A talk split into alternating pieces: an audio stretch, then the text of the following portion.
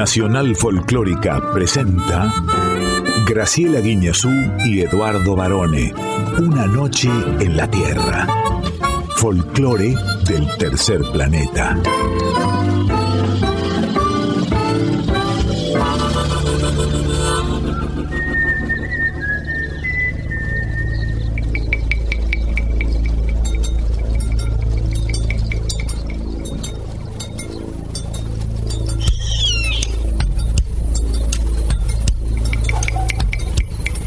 Ya es medianoche. Y el aire vibra con los sonidos de un planeta que respira música. Y así comienza nuestro viaje. Sol de los arenales. Regada en sangre de un bravo saihueque. Grito que está volviendo en su desbocado otro pehuenche. El cielo la honda noche se oye del viento la serenata.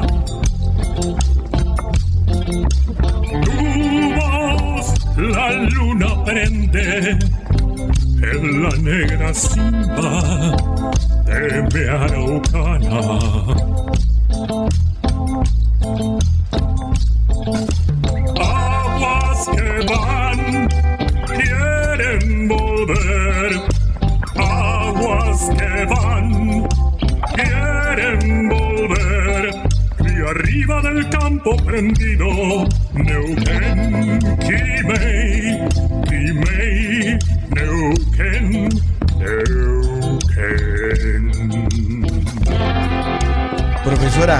¿Cómo anda? Muy buenas noches. Esta es otra emisión de Una Noche en la Tierra. Bienvenidas, bienvenidos. Lick Barone ando muy bien porque me encanta viajar por la folclórica durante estas próximas dos horas.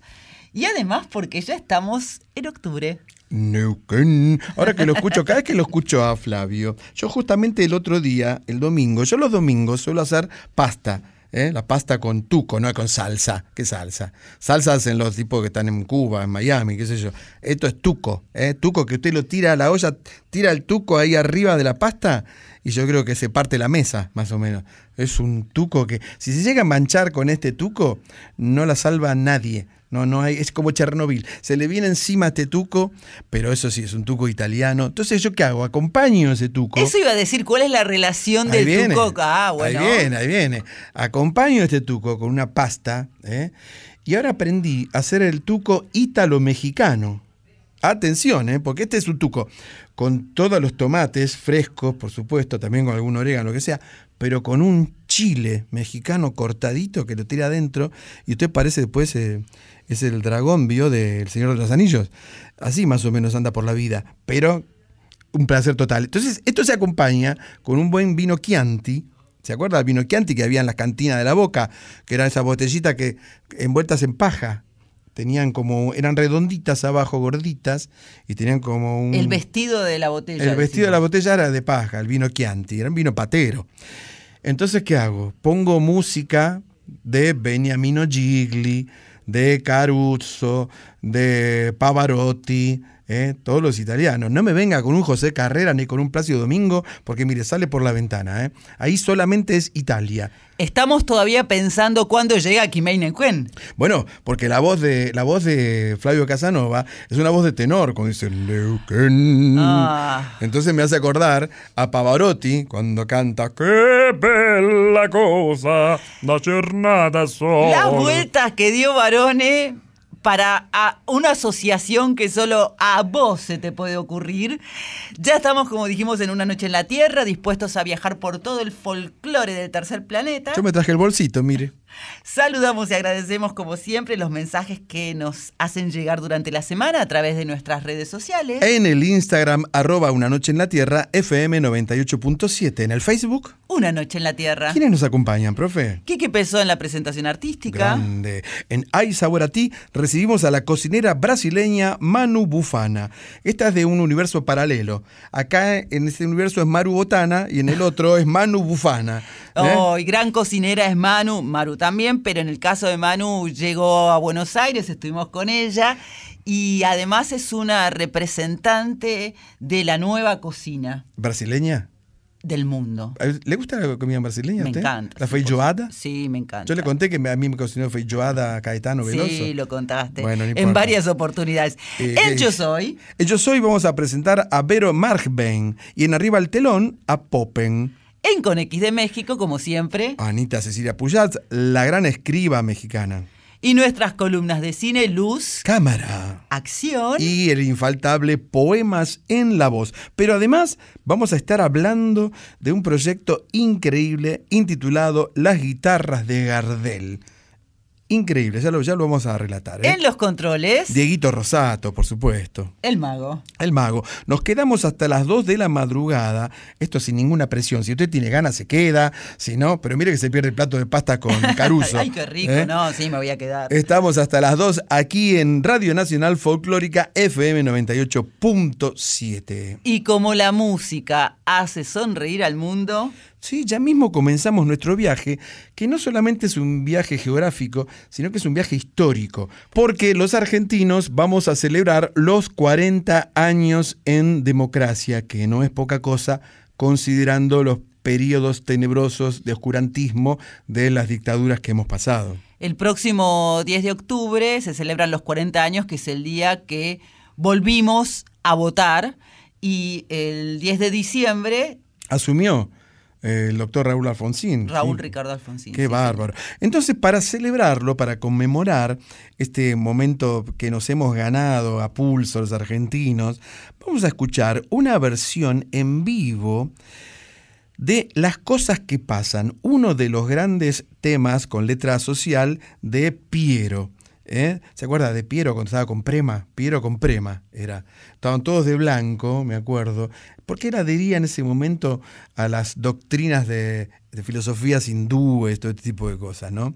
Piero, que siempre ha sido un pacifista, una gran persona, muy querida, compuso esta canción que tiene una letra espectacular. Primero se la voy a hacer escuchar. Repito, es una versión grabada en vivo, ¿eh? Es una perlita. ¿eh? Llega Piero. Las cosas que pasan. La idea es que esta fue la primera que, prohibieron de las canciones. A mí me gusta cantarla para comparar si cambiamos, si cambió, si mejoramos. Nosotros por lo menos estamos acá y... Pero sirve para hacer una revisadita.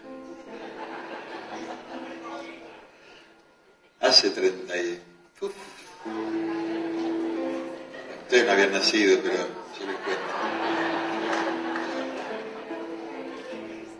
Qué lindo era sentarse en la mesa de un bar y ver a Buenos Aires, Santiago, Lima, Montevideo, Quito, Bogotá, Caracas, DF. Pasar y pasar.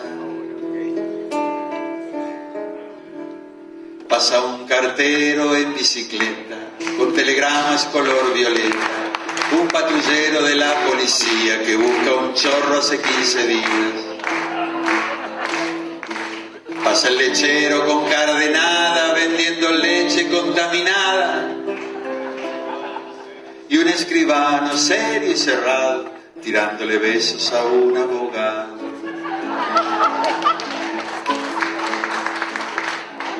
Pasa un político con paso corto, añorando el Congreso con aire absorto.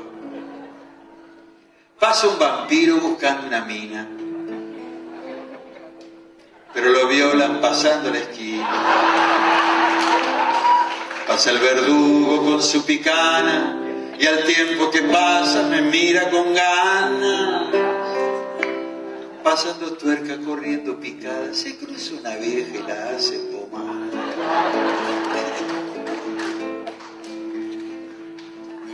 Pasan los taxis y los colectivos, la secretaria del Ejecutivo, un jubilado tango de antes, Jorge Luis Borges, la niña y su amante, los siete locos, los contrabandistas, los buenos hombres, los masoquistas, las prostitutas con su pianista, las curanderas y sus analistas.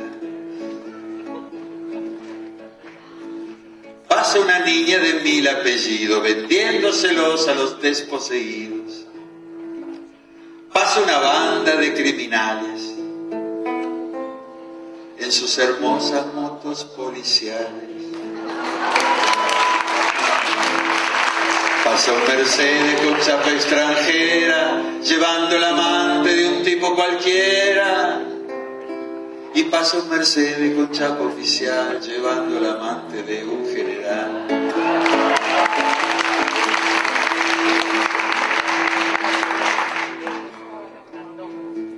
Pasan oscuros los empleados, clavándole el codo al tipo de al lado. Pasan oscuros los tipos clavándole el codo a los desocupados. Pasan corriendo los estudiantes, porque los persiguen los vigilantes. Y pasan corriendo los vigilantes, porque los persiguen los estudiantes.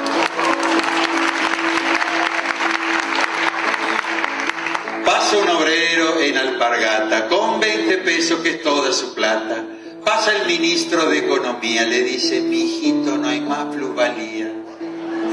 Pasan los locos, pasan los cuerdos, si no le das corte te dan con un fierro. Y una señora con traje escotado, un cura la sigue y cae en pecado.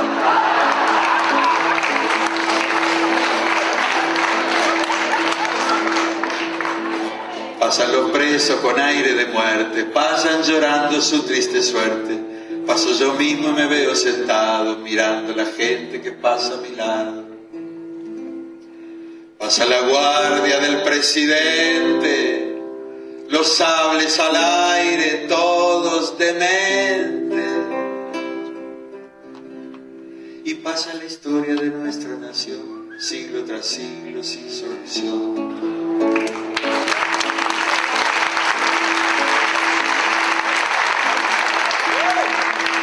Pasan los gatos, pasan los perros, pasan los vivos, pasan los muertos, pasan corriendo, pasan zumbando, pasa el silencio. Y pasa gritando. Pasa el país y el continente, pasan muchas vidas estúpidamente. Mientras estoy en la mesa de un bar viendo a Buenos Aires pasar y pasar.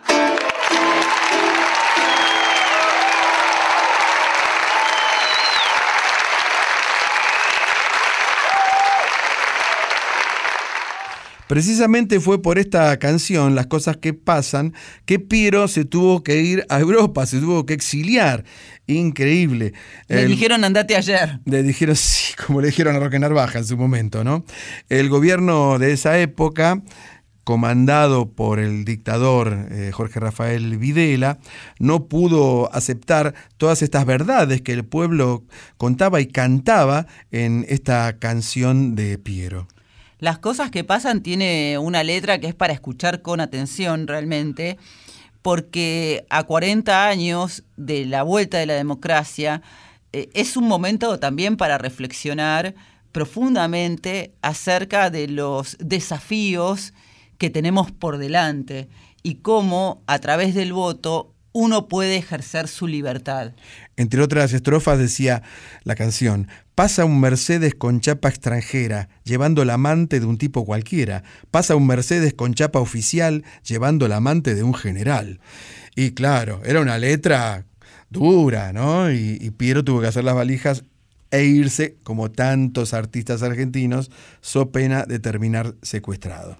Esta versión que escuchamos es relativamente reciente porque es del año 2009, comprobando una vez más que cuando una canción está realizada su letra con tanto sentimiento y además cuenta la historia no solo de un país, en este caso de Argentina, sino de toda Latinoamérica, porque recordemos lo que fue, por ejemplo, el Plan Cóndor, estas canciones no pasan de moda, sino que son creadoras de conciencia. Es como leer un libro de historia en un punto. Absolutamente de acuerdo, profesora. Bueno, le mandamos un gran cariño a Piero, que también es un, amigo de la casa. Y ahora me voy a poner, mire, yo uso la servilleta acá en la camisa, en el cuello de la camisa. Espero que no le incomode. Cuando haces el tuco también, me imagino. por supuesto, siempre. y a veces yo voy a restaurantes muy elegantes, cada tanto, una vez por siglo, y me pongo la. Y no, no sé, la gente me mira porque me pongo la servilleta en el cuello. Pero el nono, el nono varón. Es un infaltable, porque aquí llega. ¡Ay, sabor, a, ti. Traigo tomate, traigo cebolla, anís dulces y perejil. Ay, si supiéramos la tasata, la que traigo aquí. Traigo tomate, traigo cebolla, anís dulces y perejil. Ay, si supiera mi negra santa, la que traigo aquí. Quiero contarte, varones, que yo soy realmente fanática de Manu Bufara, Manuela, pero Manu es el nombre de su restaurante y es como le dicen a ella, así que así ha quedado para todos su nombre, porque además de que es simpatiquísima, como en general suelen ser los, los nacidos en Brasil que tienen como un, condimento extra de, de alegría, es una gran representante de la cocina latinoamericana en el mundo. Este año ha sido elegida como mejor chef de América Latina, femenina. No sé por qué hacen esa distinción, pero la hacen y ella ha merecido este premio porque además representa todo lo que está bien. Este, este, era el Prix Barón B, ¿no? Ella, no, ah, eso, es un... Porque ella vino para este premio. Ella fue parte del jurado de la quinta edición del Prix de Barón B. Ya había sido jurado en el 2021, pero que se tuvo que realizar a distancia por la pandemia, que ganó una cocinera también extraordinaria, que es Florencia Rodríguez de Jujuy. En Tilcara tiene mm, Nuevo Progreso. Pero Manu yo decía que representa todo lo que está bien, porque su cocina habla del medio ambiente, de ser solidarios, de enseñar, de dar una mano, tiene una fundación. Pero bueno, le contamos, ella conoce a Isaura Ti, conoce una noche en la tierra, le dijimos, ¿querés pasar un ratito por aquí? Y dijo que sí. Qué bueno, a ver qué dice. Manu, bueno, otra edición de un premio de cocina que es muy importante para la Argentina. ¿Cómo lo viste? Bueno, este año estaban muy, ah, los tres maravillosos los trabajos sociales, los trabajos de visión, eh, la comida, la conexión entre los productos con los platos. Bueno, fue un poco difícil. ¿Y qué evaluaste vos? ¿Qué fue lo que más te conmovió? Bueno, eh, los tres hacen un trabajo maravilloso con su comunidad, con la sustentabilidad y con la sustentabilidad social. Este me conmovió mucho, este, pensando que un restaurante puede ser impactante positivamente en su ciudad. En definitiva es lo que haces vos. Sí, también, como nosotros. Y como mujer, ser la mejor chef a nivel eh, mundial de Latinoamérica, ¿cómo te impacta? Bueno, y yo tengo dos niñas, entonces estoy intentando hacer un mundo mejor para ellas, con más disponibilidad que la mujer va conquistando su espacio, haciendo también su trabajo de forma profesional, pero también siendo mamá, estando presente, que podemos hacer los dos juntos, ¿no? ¿Qué edades tienen? Tienen siete y ocho. Un gran ejemplo sos entonces, ¿no? ¿Cocinan? Cocina, un poquito. ¿Siguen tus huellas? Sí, sí. y si tuvieras que elegir una canción para despedirte de nosotros, Una Noche en la Tierra, por la folclórica, una canción que te guste mucho de tu país, puede ser. Eh, de mi país, bueno, me gusta mucho la bossa nova. Este, me gusta mucho y sé que en Argentina también, porque en toda parte que he andado aquí, escucho mucho la bossa nova brasileña. ¿Y una canción en especial? Eh, bueno, tengo varias, pero me gusta mucho eh, lo, Hoy es sábado, una canción muy especial que, que, nosotros que trabajamos en restaurantes, siempre sábado es donde empieza la semana para nosotros. ¿Y por algún intérprete? Eh, bueno, me gusta, tiene varios, pero me gusta esta de Martinalla. ¿Y cantas vos? Roberta No, no canto. Bastante que cocinas. Sí. Gracias. Gracias.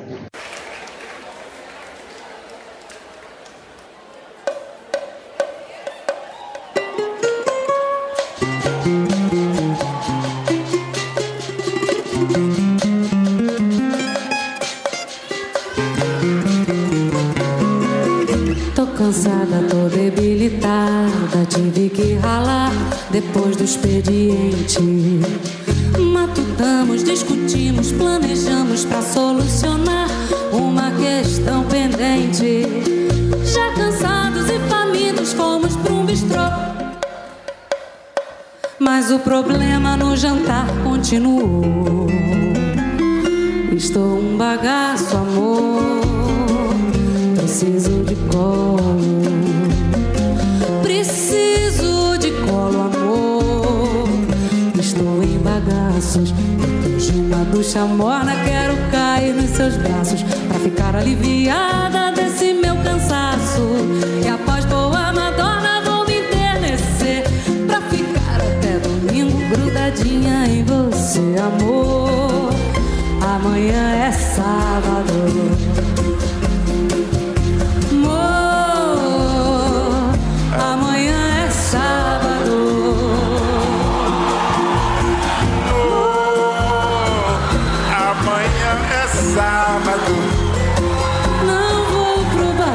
Batente, Que bom. Amanhã é sábado. Amor, amanhã é sábado. É que bom. Amor, amanhã é sábado.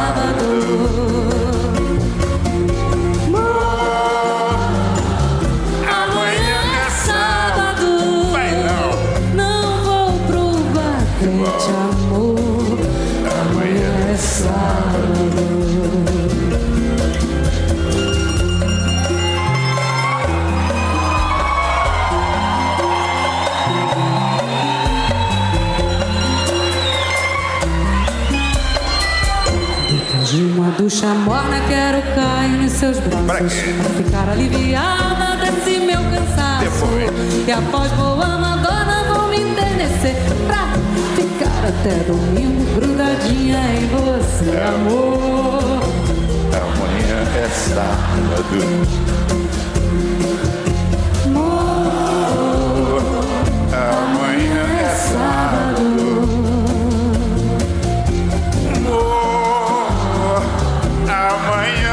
É sábado. não vou pro batente, amor. Amanhã é sábado. Não vou pro patente, amor. Amanhã é sábado. Vou ser imprudente, amor. Amanhã é sábado. Vai ter tempo quente, amor.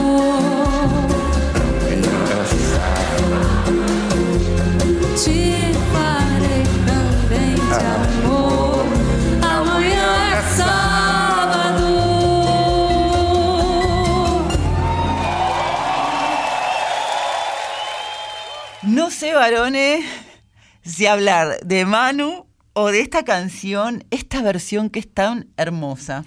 Estábamos no sé cómo, escu- sí. cómo empezar, digamos. Ahora le voy a decir cómo empieza. Estábamos escuchando a Roberta Sá con Martiño da Vila haciendo canción Amanhã es sábado. ¿Sí? Y Porque además Manu nos dijo la importancia que para ellos tiene el día sábado, para los cocineros y cocineras, ¿no? sí. Por eso la eligió. Sí, sí, sí. Usted me estaba contando antes de que hablara. Ella fue, ella vino como jurado del, del PRI Barón B. Y yo me acordé que una vez yo fui, jurado, fui jurado de un certamen, la única vez en mi vida. Y fue muy curioso porque llego, y llego, llego y me encuentro una conocida, me, me encuentro Rocío, ¿se acuerda de Rocío? Rocío Jurado. No. Bueno, me mira con esta cara la profesora. No, yo fui jurado, una vez fui jurado. eh, después le voy a contar en qué circunstancia, porque estaba también Alberto Olmedo. Ya le voy a contar esto. eh, Sí, No, sería jurado de, de cocina en todo caso. No, no precisamente, pero bueno, no importa. Bueno, yo decía que Manu es una referente, ella hablaba de, de, de sus hijas, de que justamente para ella la cocina es el deseo de poder construir un mundo mejor para Elena y para María, que tienen 8 y 7 años, como nos contaba, porque para Manu, además, dar de comer no solamente es un acto de amor, sino que significa poder exteriorizar la felicidad que te provoca el hecho de cocinar. Ella tiene a Manu, su restaurante en Curitiba, desde el año 2011. Es un restaurante chiquito, 20 comensales por noche más o menos, y hace poquito inauguró uno en las Islas Maldivas, en Asia. Y es reconocida como una activista de la alimentación. Eh, porque ella está muy preocupada por las cu- cuestiones que tienen que ver con la sustentabilidad. Sí. Eh, por eso hacía la importancia, hincapié en la importancia de este PRI de Barón B, que en realidad todos los proyectos ganó Ánima, como ya lo hemos contado, de Río Negro, pero los otros proyectos también están relacionados con el medio ambiente, con los productos que nos da la tierra, en la época que nos da la tierra, con los productores regionales, porque sin eso, varones, el mundo va al revés, te digo yo. Yo leí que Manu también está muy interesada en la conservación de las abejas nativas de Brasil. Vio que hay todo un tema con las abejas. Si llegan a desaparecer las abejas, vámonos a otro planeta, Sí. porque es un insecto indispensable que, por supuesto, con tanto agroquímico, fumigaciones, etcétera, las están matando en masa, ¿no? Sí, ella es una de las referentes y también de la pesca del Paraná. Son dos campañas que hizo muy fuerte. Ella tiene, Manu, una fundación por otra parte, el Instituto Manu Bufara,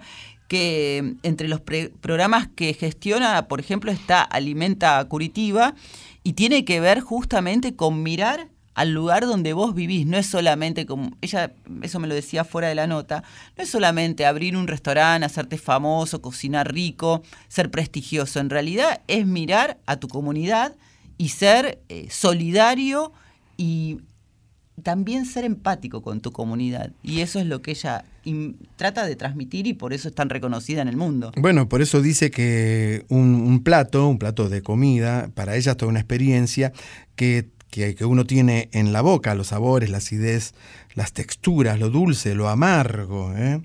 y que le gusta cocinar cordero, por ejemplo. A mí me encanta el cordero. Pero ella dice que carne hace cualquiera. El tema es convertir en un plato exquisito, por ejemplo, una planta de lechuga. Y ese es el Sí. secreto, varones. Yo me acuerdo de Cordero, de Coco, de Telch. Eran todos los jugadores de San Lorenzo, ¿se acuerdan? Cuando salió campeón. Sí, bueno, es un poco viejo. Pero sí, sí. Y quería decir algo sobre Roberta Sá y Martiño Davila. Vos sabés que los dos están nominados para los premios Grammy Latinos que se entregan a- ahora próximamente, el 16 de noviembre. Eh, Roberta por su nuevo disco Zambasá y Martiño por Negra Ópera. Me gusta mucho Martiño Davila, tengo discos del gran Martiño, por supuesto. Esto es Una noche en la Tierra. Hasta las dos en la folclórica.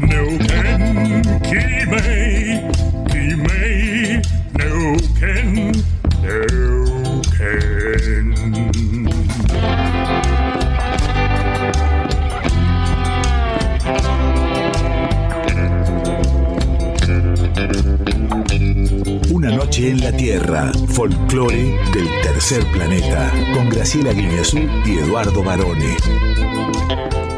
Profesora, prepárese para hablar mucho, porque llega Anita Cecilia Pujals. Con X de México.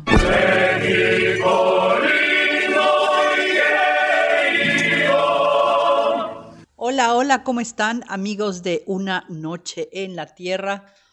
Hola Edu, hola Graciela, ¿cómo están? Oigan, pues yo la verdad muy contenta por el nombramiento de la ex ESMA, el sitio y el museo guarda esa memoria de la que quizá no nos quisiéramos acordar, pero justamente nos hace recordar que no hay que olvidar eh, por la UNESCO como un eh, patrimonio de la humanidad, la verdad que me puso muy contenta.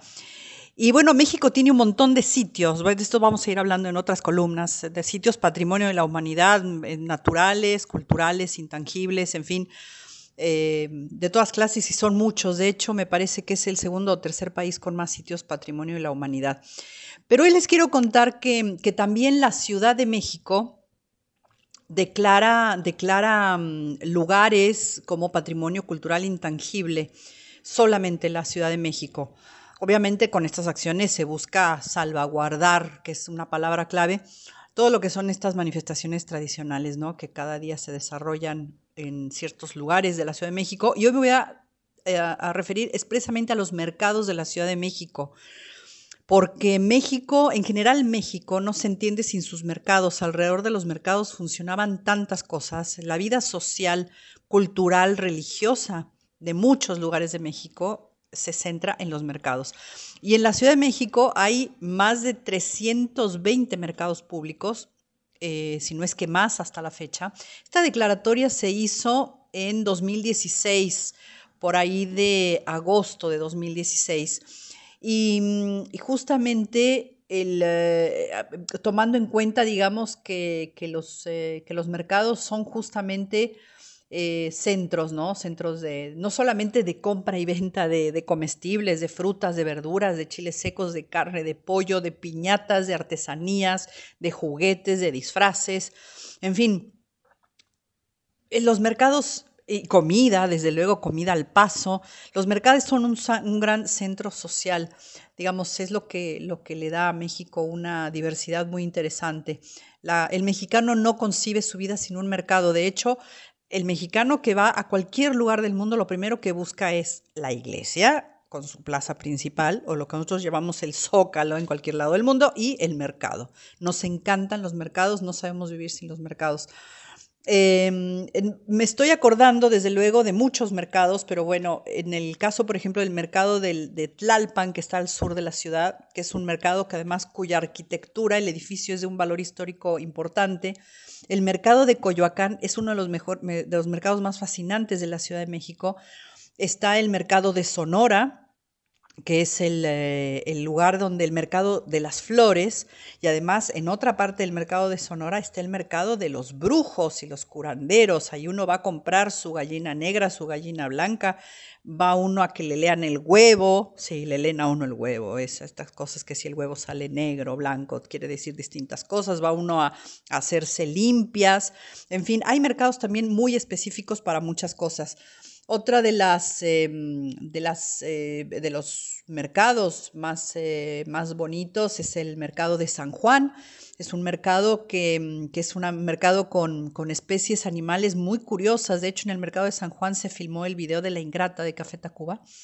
Y, y, ahí lo que quieras, te venden iguana, te venden sapos, qué sé yo, ranas, lo que quieras, animal, ahí está. Y además hoy se volvió también un mercado donde puedes ir a comer muy sabroso Ahí se consigue la butifarra catalana, y es un mercado con muchas especialidades. Y luego el gran mercado de mercados de la Ciudad de México, que es el mercado de la Merced en el, en el centro de la ciudad. Y es un mercado en el que puedes ir a encontrar lo que quieras por mayor, con precios increíbles. Puedes ir a, tienes un restaurante, vas a juarear tu restaurante en el mercado de la Merced compras manteles, compras vajilla, compras vasos, compras toallas, compras sábanas, lo que quieras en el mercado de la Merced. Es un mercado aparte de una extensión impresionante. Es como si dijeras acá el mercado de abastos de la ciudad de Buenos Aires.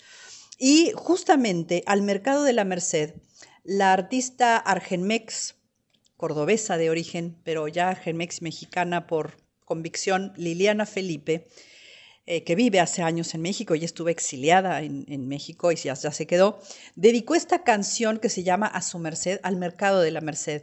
Es una canción en clave de danzón. El danzón es un ritmo que viene de Cuba y que está muy identificado con la Ciudad de México, con los salones de baile de la Ciudad de México. Así que es un danzón maravilloso, es parte del folclore, o sea, los mercados, el danzón, el baile, es parte del folclore que ella retrata en esta canción de nuestros mercados. Así que ahí se los dejo a su merced, Liliana Felipe, en honor a los mercados maravillosos de la Ciudad de México. Hasta luego. Danzón dedicado a doña Jesús Ramírez Gama y amigos que la acompañan.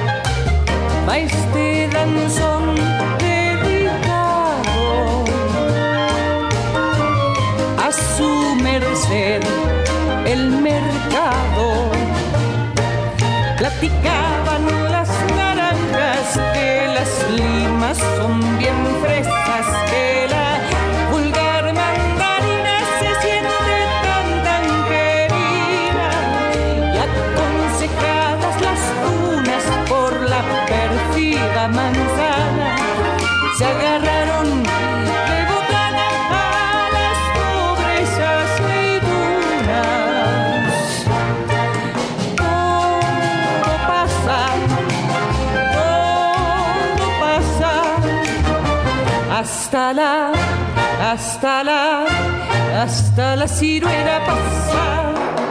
Todo pasa,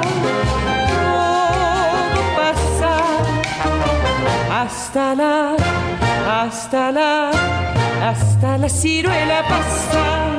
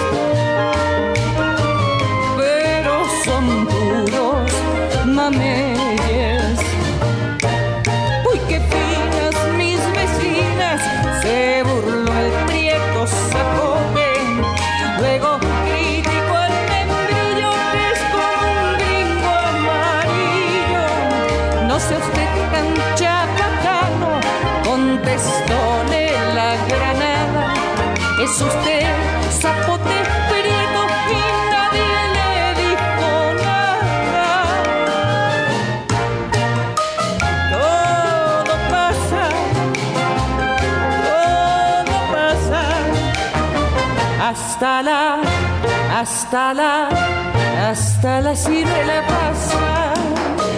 Todo pasa, todo pasa. Hasta la, hasta la, hasta la sirena pasa.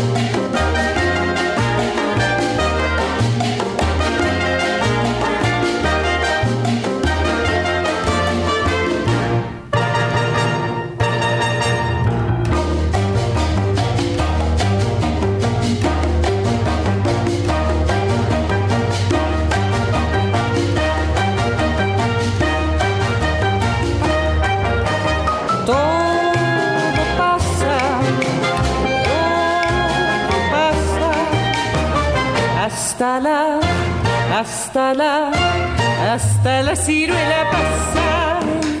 Todo pasa, todo pasa, hasta la, hasta la, hasta la ciruela pasa. Yo le dije eh, cuando empezó este capítulo de Una Noche en la Tierra que se prepare para hablar mucho, porque ¿de qué estuvo hablando Anita Cecilia Pujals? De los mercados que hay en México, en Ciudad de México. ¿Y quién sabe mucho de mercados? No solamente de México, sino de Perú, de Bolivia, de Argentina. La profesora Guiñazú, experta en mercadeo. Ah, pensé que ibas a decir vos. No, yo no tengo idea. Bueno, yo pasé el otro día por ahí, quise comprar una gofio y no había gofio. Ana Cecilia contaba que el mercado, los mercados de Ciudad de México que son muy recomendados y muy visitados, Pintorescos. pintorescos, eh, han sido declarados patrimonio cultural intangible y lo bien que hacen, porque el mercado, justo yo lo decía hace unos minutos nomás, hablando de Manu Bufara, los mercados dan vida, no solamente cultural y social, sino también es mostrar lo que es un país, una provincia, una ciudad, un pueblo. Y es verdad, varones, a mí me gusta recorrer los mercados de todos los lugares a los que voy. Puede ser un lugar muy grande, importante, muy chiquito, pero en todos los mercados vos encontrás una historia. Sí, yo no tuve muy buena suerte con los mercados, porque hace poco estuve en Salta con, la presentación de Messi 10. Sí, que recuerdo, muy buena nota hiciste, Varone, le- el otro día eh, para la revista Viva de justamente eh, Messi 10, el espectáculo del Cirque du Soleil que se estrenó. Se, estrena sí, sí, mañana. el 5 de Eh, octubre. Sí. Exactamente. No, para mañana, pasado mañana. Pasado mañana, exacto. No, pero decía que cuando estuve en Salta, eh, se me ocurrió ir al mercado. Tiene un mercado hermoso, por supuesto. Mm. Y volví cargado de especias, de todo. Compré cúrcuma, compré curry, eh, Larry, Moe. Digo, no, compré curry. Compré pimentón rojo, compré Decí ajo con, en polvo. decí con quién hablaste previamente. Hablé con la profe para, para que ella me indicara y me asesorara, me coacheara. Bueno, volví cargado, cargado, cargado, no podía retando eso. El otro día paso por Liniers y había un mercado 10 veces más grande con los mismos productos. ¿Para qué me rompí trayendo? Dígame, si acá en Liniers está el mercado más grande. Error, varones. No es el mismo, ¿Cómo es no? parecido. Es parecido. no Primero, sé. el mercado de Liniers es un mercado muy importante, regenteado, entre comillas, o, o que, que puso, digamos, los puestos, la mayoría de los puestos son pertenecientes a, a- gente de la comunidad boliviana en Argentina. Claro. El mercado de Salta es al que vos fuiste, es un mercado que es atendido y que fue armado y que es gestionado por productores pequeños de toda la zona de Salta, por ejemplo de Cachi, que está ahí nomás, un pueblo hermoso que les recomiendo, Sí. de Salta, de la Cada vez de la queda de menos Salta. ese pueblo porque la gente pasa y le lleva un cachi. ¡Uy, Dios! Entonces, hay eh, condimentos, especias, obviamente, que tienen el mismo nombre o que son parecidos. Lo mismo te pasa, por ejemplo, si te vas a Ecuador y vas a un mercado de Ecuador, o si vas a, mm, a Cusco, en Perú, en el mercado espere, espere, espere, espere, espere, espere. Hagamos una lista de mercados de ciudades por los que usted pasó. A ver, empiece. El mercado de Liniers ya sabemos, fue. El mercado de El Liniers. de Salta también. El de Salta, Bueno, el de de otros países. De otros países, Sí. o sea, ya con Argentina. Chile, Uruguay. De Chile, de Uruguay, de Ecuador, de Perú. Bolivia. De Bolivia, de... ¿Te sigo? Mm. Sí, ¿En por supuesto. De Costa Rica. ¿Y, y de todo se trajo algo? Siempre, siempre, sí. No te dije, yo una vez, eh, yo tenía un sueño, tenemos tiempo. Bueno, vaya, vaya a dormir. Si tiene sueño, que se vaya a dormir.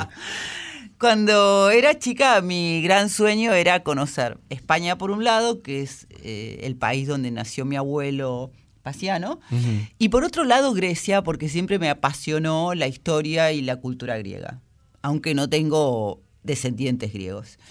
Mi primer viaje periodístico me dieron a elegir entre ir a Cuba e ir a un viaje a Grecia. El viaje de Cuba era seguro, el de Grecia no. Y yo dije, me la juego. Grecia. Si no sale, es que no tiene que salir. Claro. No salió el de Cuba, o sea, la, la persona, el periodista que iba a Cuba no se quedó en Buenos Aires y sí salió el de Grecia. Y justamente de Grecia a mí me apasionaron también los condimentos que son parecidos a los nuestros, algunos, pero son diferentes, lo mismo que los turcos. También estuve en un mercado turco eh, porque cuando fui a Grecia fui a una isla turca que está muy cerquita. Usted fue al mercado de Grecia. Yo la única vez que estuve en Grecia compré un montón de miel. Pues está Ay, me asusté. pues está- Grecia está llena de colmenares, en serio les digo. Tremendo, tremendo. Bueno, y entonces de estos mercados, a mí lo que me gusta es el aroma que emana de los puestos. Ese, ese olorcito sobre... ¿Cuál es la especie que, que, que tiene así como más perfume? Porque ahí hay de todo, ¿no? Como decía, cúrcuma, eh, el otro, ¿cómo se llama? El curry tiene mucho perfume. ¿Te das Sí, cuenta Depende cuando- del curry, depende de qué curry. Porque hay un curry que es de la India, hay un curry de la India. Hay que- un curry turco. Hay un curry turco. El curry de acá no sé si tiene tanto sí, el de aroma. cachi ¿eh? sí. ¿Sí? Sí. Bueno, y... y, A mí me gusta la nuez moscada, por ejemplo. ¿Sí? Mire, ¿por qué? ¿A qué le pone? A todo. A todo lo que puedo, O sea, sí. la compra. Sí, sí, sí. pe- Bueno, viene en un. Como, como indica la palabra, es una nuez. Con un ralladorcito venían. Sí, época, con ¿se uno pequeñito. Eso le da mucho más sabor. Sí. Sí, me gusta mucho cómo queda con las verduras. Pero los mercados no solamente tienen especias, porque también, por ejemplo, el de Salta tiene atuendos eh, regionales, sí, típicos. Hay un puesto enorme de sombreros y de cinturones y talabartería, muy grande, muy lindo. Y después tiene, bueno, toda esa pavada que son la funda de celulares, la batería, qué sé yo. Sí, bueno, son mercados eclécticos. Y volviendo a México, justamente, muy cerquita de Ciudad de México, en las pirámides que está la del Sol y la de la Luna, por ejemplo, en las escalinatas tenés mercados. O sea que con las pirámides no tienen nada que ver, Claro. pero los mercados son la forma de expresión no solamente de los lugares turísticos, sino de los pueblos para ofrecerle al, al, al- al caminante, al turista, sus productos varones. Así es, profesora. Bueno, después de tantas especias y tantas especies raras, voy a relatarle un proyecto, un experimento de corte musical absolutamente interesante. Porque se reunió un coleccionista e historiador de la música de Carlos Gardel con un técnico de grabación y un cantor en la línea vocal de Gardel para acercarse lo más posible a lo que eran las grabaciones fonográficas de Carlos Gardel en los años 30, fines del 20 y comienzo de los años 30. Estás hablando, varones, del proyecto de investigación Las guitarras de Gardel. Así es, una idea de, y, de- y desarrollo de Rodrigo Albornoz, que es músico docente y miembro de la Academia Nacional del Tango, que tiene como objetivo principal estudiar la forma de ejecución, o sea, los elementos técnicos, los recursos, la estética en general, de los intérpretes que acompañaron al Zorzal en Argentina y en el Río de la Plata. Entonces, vamos a escuchar de boca de sus propios eh, hacedores, podemos decir, de qué se trata este proyecto. Bueno, mi nombre es Rodrigo Albornoz. Yo empecé a, a encarar este proyecto de las guitarras de Gardel, que tiene como objetivo, en principio, investigar cómo eran eh, los recursos y, y todos los elementos que utilizaban los guitarristas que acompañaban a Don Carlos, eh, y a su vez revalorizar toda la labor a- que ellos dejaron a lo largo de, todos lo- los años de carrera de Gardel. Eh, en principio, dentro del millar de grabaciones a las que tenemos acceso de, de- de Gardel, eh, más de 900 son con guitarras, entonces creo que es algo muy importante investigar y eh, conocer un poco mejor sobre, como dije, todas las herramientas y los elementos que usaban estos muchachos para secundar a quien ya en su momento era el número uno de- del tango en Argentina y obviamente en el mundo. Bien, bueno, acá lo que vamos a hacer es recrear eh, las condiciones y la técnica de grabación y nos ocupamos del periodo de 1917 a 1926, donde los guitarristas eran José Ricardo y eh, Guillermo Desiderio Barbieri. Bueno, mi nombre es Guillermo Elías, soy coleccionista de fonógrafos y cilindros Eh, y bueno, logré fabricar nuevamente los cilindros de cera, que es una técnica de grabación de fines del siglo XIX. En realidad la inventa Edison eh, cuando graba por primera vez en papel de estaño en 1877 y 10 años después Bell y Tainter fabrican un cilindro que permitía sacarlo de la máquina, almacenar la grabación por primera vez y guardarse y volver a escucharse. ¿eh? O sea que ellos inventaron eh, este modo de entretenimiento, porque Edison lo que había hecho era una máquina que simplemente servía para demostrar que se podía grabar. Así que la industria arranca con el cilindro de cera, hasta la aparición después del disco, del disco de corte lateral de Emil Berliner. Así que bueno, lo que vamos a hacer aquí es recrear eh, esta tecnología y vamos a, grabar las guitarras de Gardel.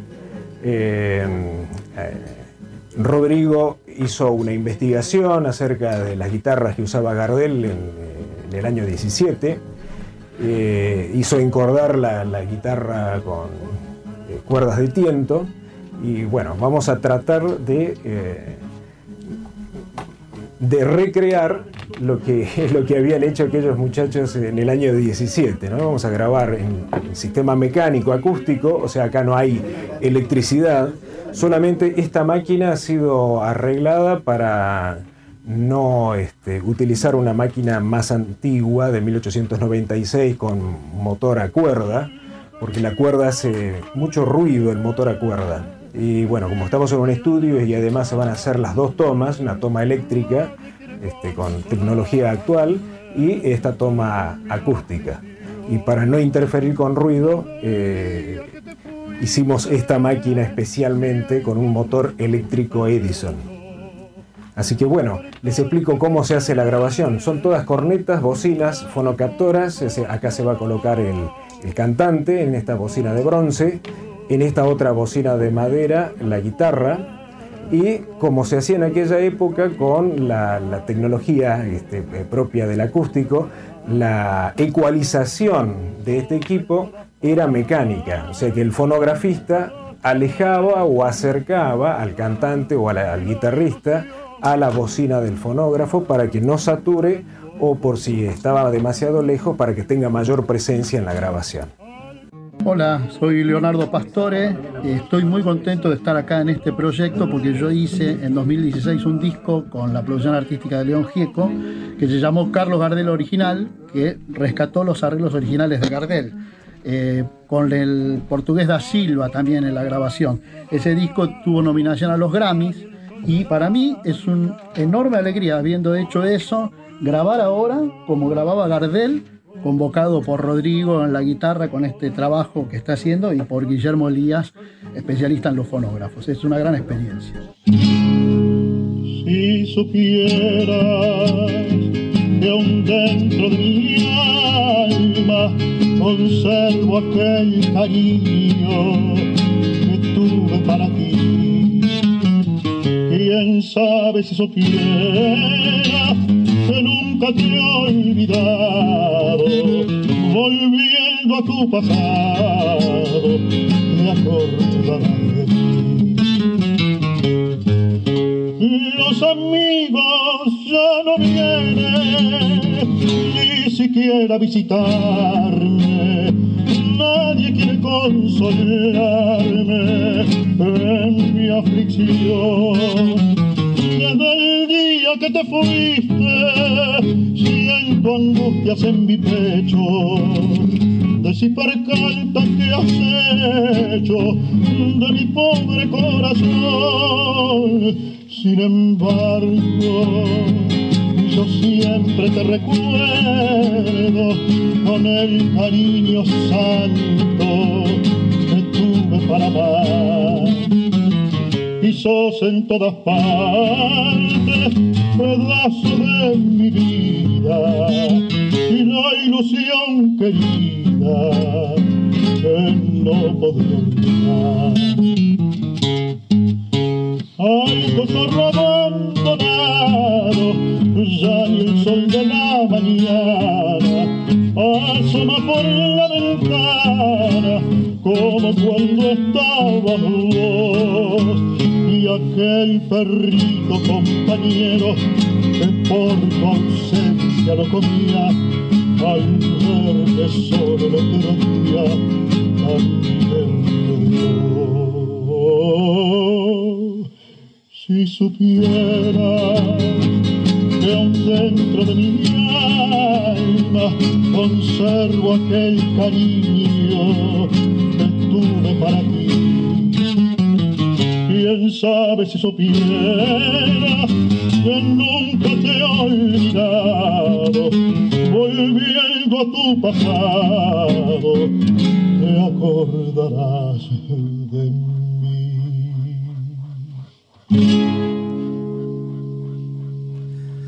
Yo recomiendo calurosamente, ahora que viene el verano, que escuchen y vean los videos de las guitarras de Gardel en YouTube, porque se van a es, es como la máquina del tiempo.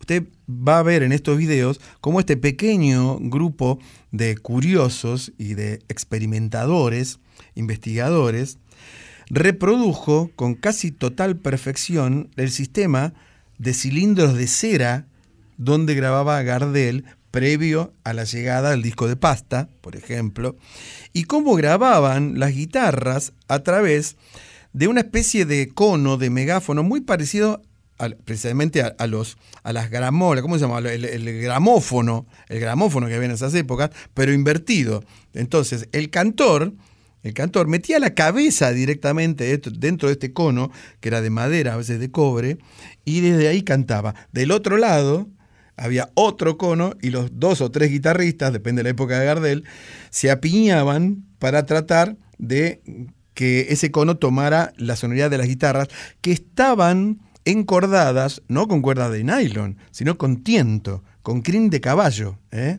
Entonces hicieron lo mismo. Buscaron estas cuerdas, las hicieron porque no había. Esto lo hacía también este gran músico quechua que era amigo de León, que falleció el violinista, ¿se acuerda? Eh, ando muy mal de la memoria. El violinista, don Sixto Don. Sixto Palavecino, exactamente. Que un día se me ocurrió preguntarle qué cuerdas, eh, dónde compra las cuerdas. Me miró y me dijo, no, las cuerdas son de la crin de caballo. Y yo me tuve que ir corriendo. Bueno, esta gente, los guitarristas, hacen lo mismo. Entonces encordaron las guitarras con crin de caballo y sonó lo que sonó. Muy Son- parecido. Eh, que iba a decir que es un trabajo de investigación muy importante porque han participado y han restaurado de una manera artesanal esta historia. Estábamos escuchando la versión de la comparsita, bueno, por uno de los integrantes del proyecto, que es el cantante Pablo Suárez, el guitarrista es Adolfo Schmidt, y la verdad es un gran hallazgo, Barone, que has traído a una noche en la Tierra. Hermoso. No se mueva, profesora, que seguimos con el programa que todos escuchan.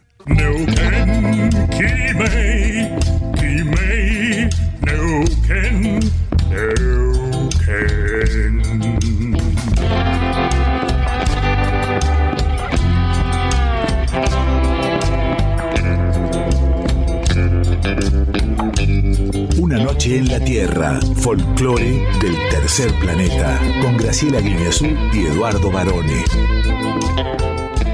Llega a una noche en la Tierra la sección que le dedicamos al teatro, porque aquí llega... Arriba, el telón. Teatro,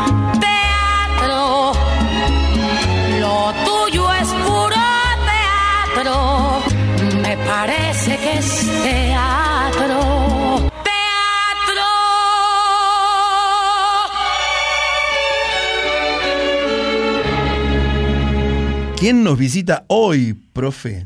Compositora, intérprete, artista, ecléctica, si las hay, Popen. Hola Popen, muy buenas madrugadas. Aquí Graciela y Eduardo de Una Noche en la Tierra para hablar con vos sobre tu música. ¿Cómo estás? Buenas, muy bien, muy bien, muy contenta de estar acá. Es conversando. eh, ¿Por qué es Popen? Popen. Popen es, eh, es mi apodo, pero realmente es mi nombre desde que nací. Eh, Me lo puso mi padre Mira. y, y bueno, es el nombre que, que han usado conmigo toda mi vida, mi familia, eh, mis primas y primos, y bueno, después se, se ha ido extendiendo a, a todas las personas, ¿no? Así que lógicamente que- tenía que ser tu nombre de presentación y de Sí. artista.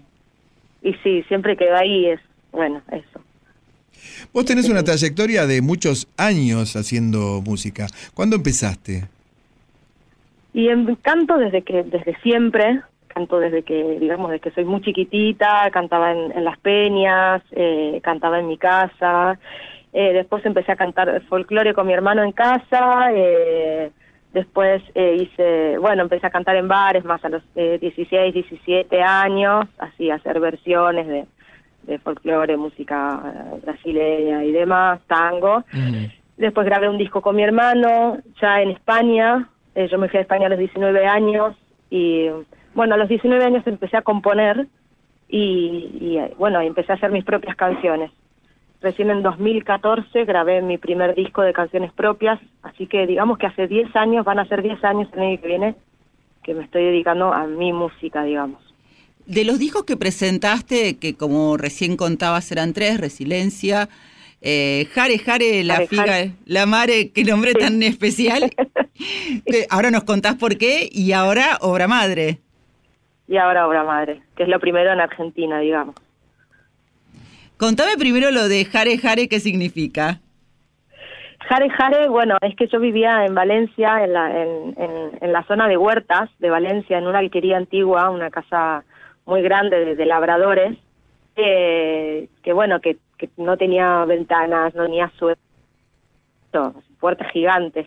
Ahí vivía con mi compañero y con su hermano, y bueno, y teníamos una banda de rock, hacíamos mis canciones, y yo estaba, bueno, había empezado a conectar con, mucho con mi cuerpo, entrenar, alimentarme muy bien. Llevaba una vida como eso, en el campo, muy tranqui, muy saludable. Y bueno, y no sé por qué entré, como me, me resonó mucho lo de Hare Krishna, ¿no? Lo de Hare Hare. Eh, y como había una higuera en la casa, eh, eh, y en, en Valencia se dice, se habla valenciano y se dice la figa la madre, quiere decir la concha de tu madre, ¿no? Entonces, eh, a mí yo hice esa rima de jare jare, la figa la madre, ¿no? Como un poco haciendo honor a la concha de tu madre, y es muy loco porque el disco siguiente es obra madre, ¿no? Eh, así que, nada, es un juego de palabras, digamos. ¿Y, que y- qué, es, qué es Obra Madre para vos, este nuevo álbum? ¿Cómo es? Y Obra Madre iba a ser mi tercer disco, ¿no? Pero de repente, eh, con, con el tiempo, con, con, bueno, viendo la cantidad de canciones y todo lo que yo iba a nombrar, que no solo es un disco en el que yo iba a hablar de mi experiencia, sino en el que yo iba a intentar poner voz a otras experiencias, eh, eh, bueno, dije, no, esto es, esto es una obra, ¿no? Como por la cantidad de canciones, también porque quise nombrar la maternidad como un, realmente como un trabajo, entonces le puse obra madre como de obrera, ¿no? Eh, y bueno, para mí es, es sí, digamos, hasta el momento es lo, es lo más grande que, que hice, ¿no? Porque también es un disco que yo no es que fui y grabé en un día como los otros dos que fueron banda rock de ir y grabarlo, ensayar y grabarlo. Esto fue una producción de grabación de tres años, eh, más los años de composición y bueno, y ahora llevo un año, digamos, hace, va a ser un año que, terminó de salir la obra y bueno, llevándola hacia afuera. Recién ahora, digamos, puedo presentarla. Entonces es como, bueno, son muchos años además en, la que, en los que la música se fusionó absolutamente con mi vida, con la crianza de Uri, eh, copó todo, ¿no? También como para poder hacerlo, yo entrelacé todas. ¿Cuánto tiempo tiene. Uri? Y Uri tiene ya seis años y medio. Es decir, que has recorrido en Obra Madre desde que lo gestaste o, o recordando esa experiencia eh, hasta que lo pariste y después, bueno, todo lo que ha pasado en estos seis años y medio, ¿no? Sí, las canciones, digamos, eh, cronológicamente, la canción más nueva, digamos, eh, la hice cuando Uri tendría cuatro años, que es Tu Baile. Esa es como la, la última canción. Eh, así que igual, el- digamos, la obra se empezó a grabar ya cuando Uri tenía tres años y fue saliendo por partes. Entonces, digamos, hay cosas que he ido decidiendo en el proceso, ¿no? De qué canciones sí, no, fui viendo. Así que sí, hasta los cuatro años del, digamos, es el proceso de, de composición. Popen, ¿y qué te llevó a España y cómo fue esa experiencia?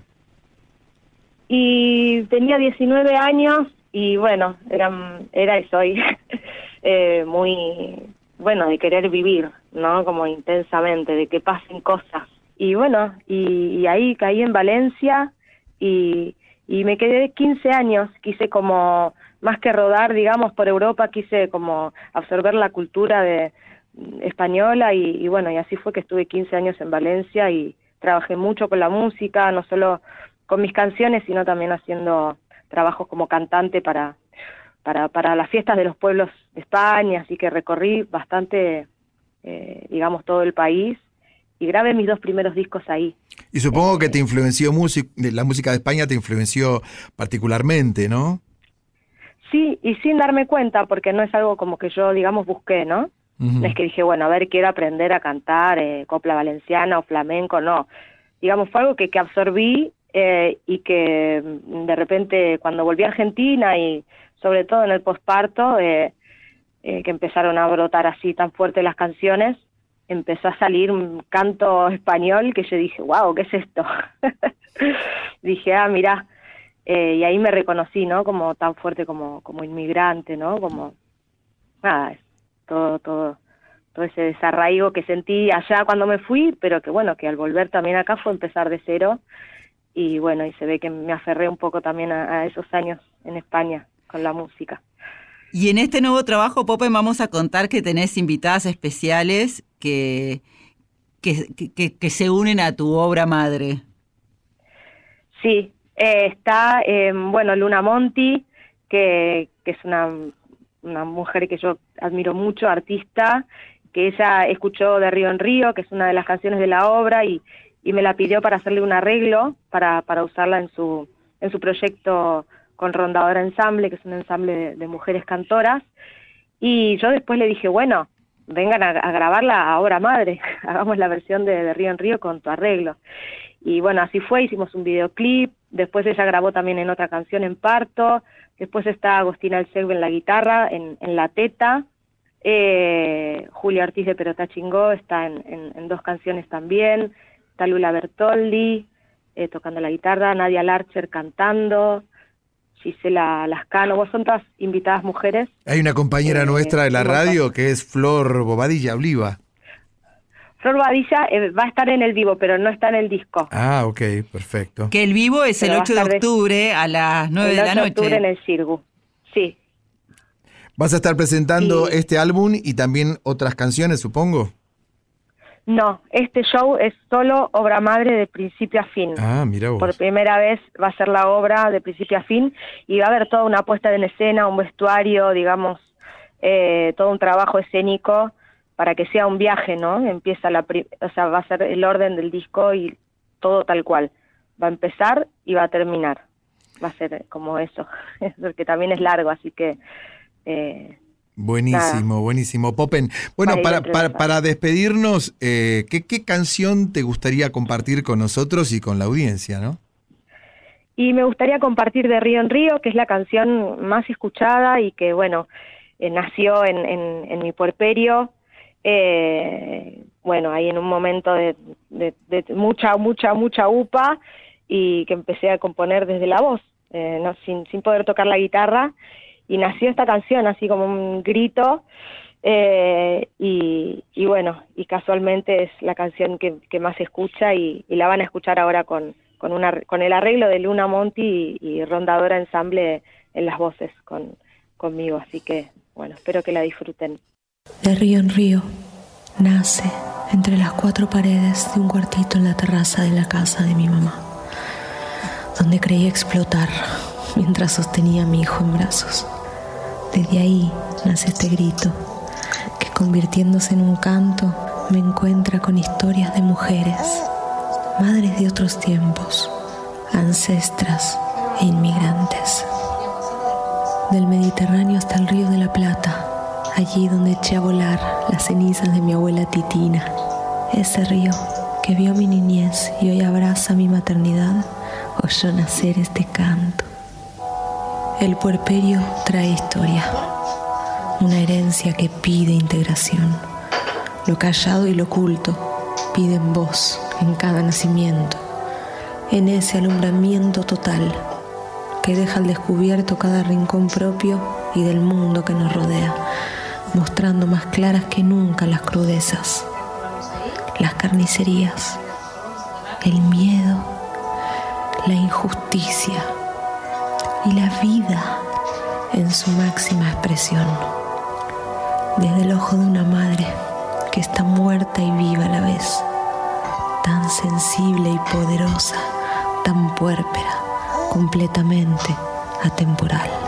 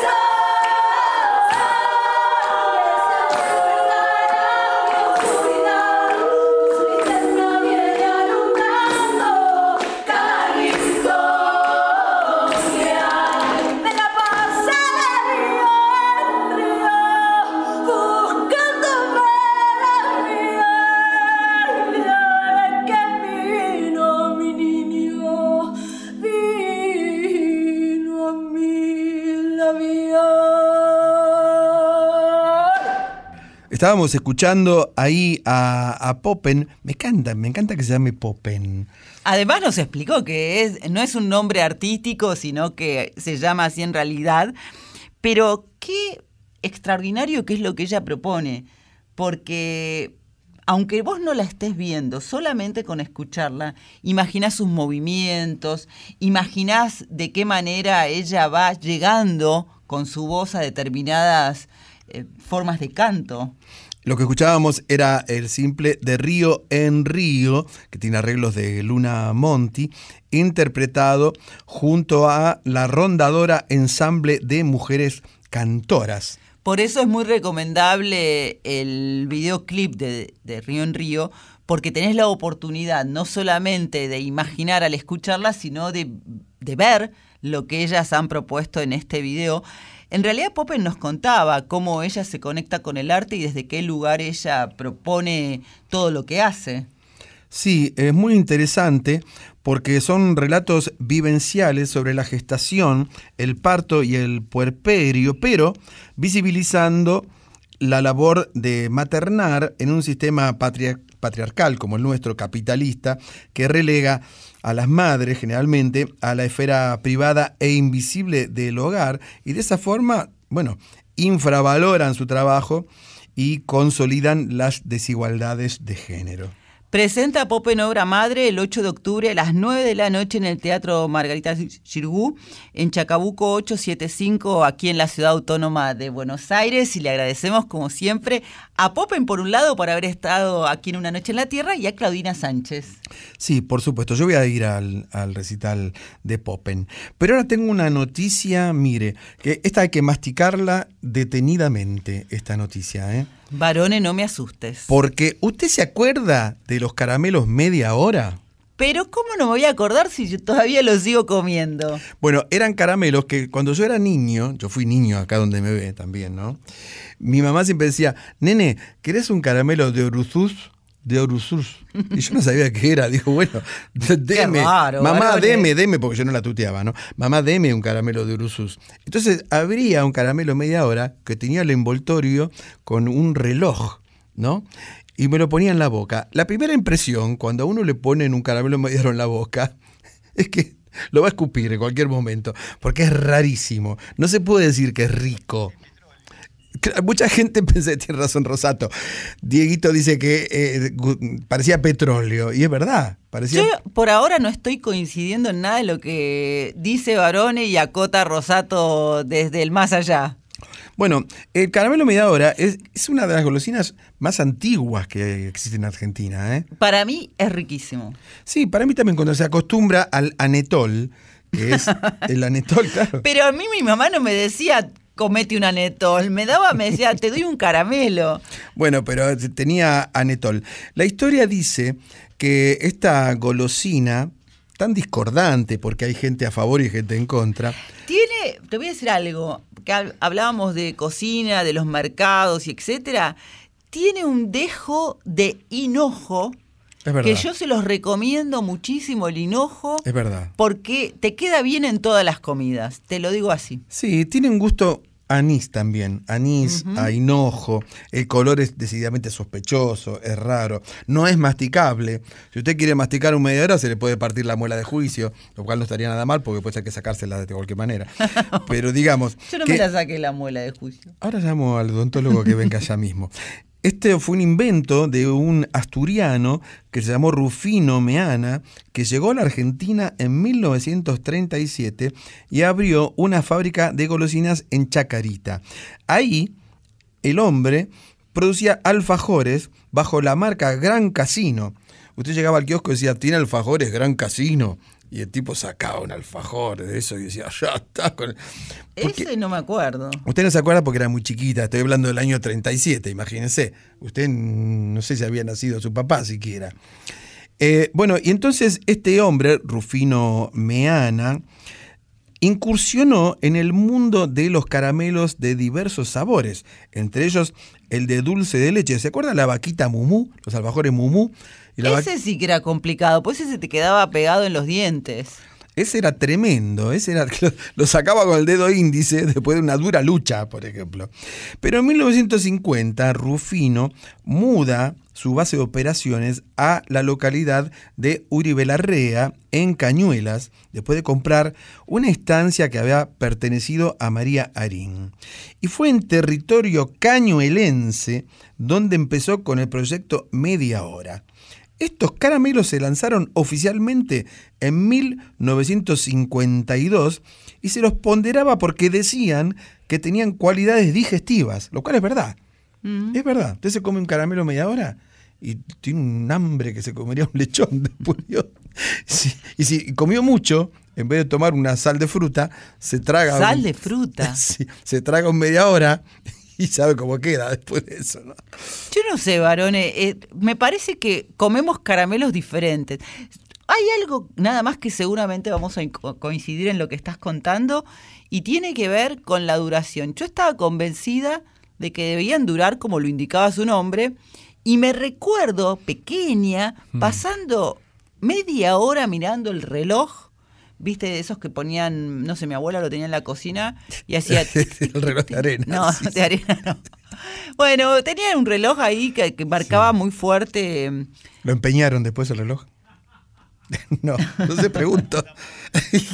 que marcaba muy fuerte con sus agujas el correr de cada minuto y no, no duraba media hora. Bueno, hay dos teorías acerca del nombre.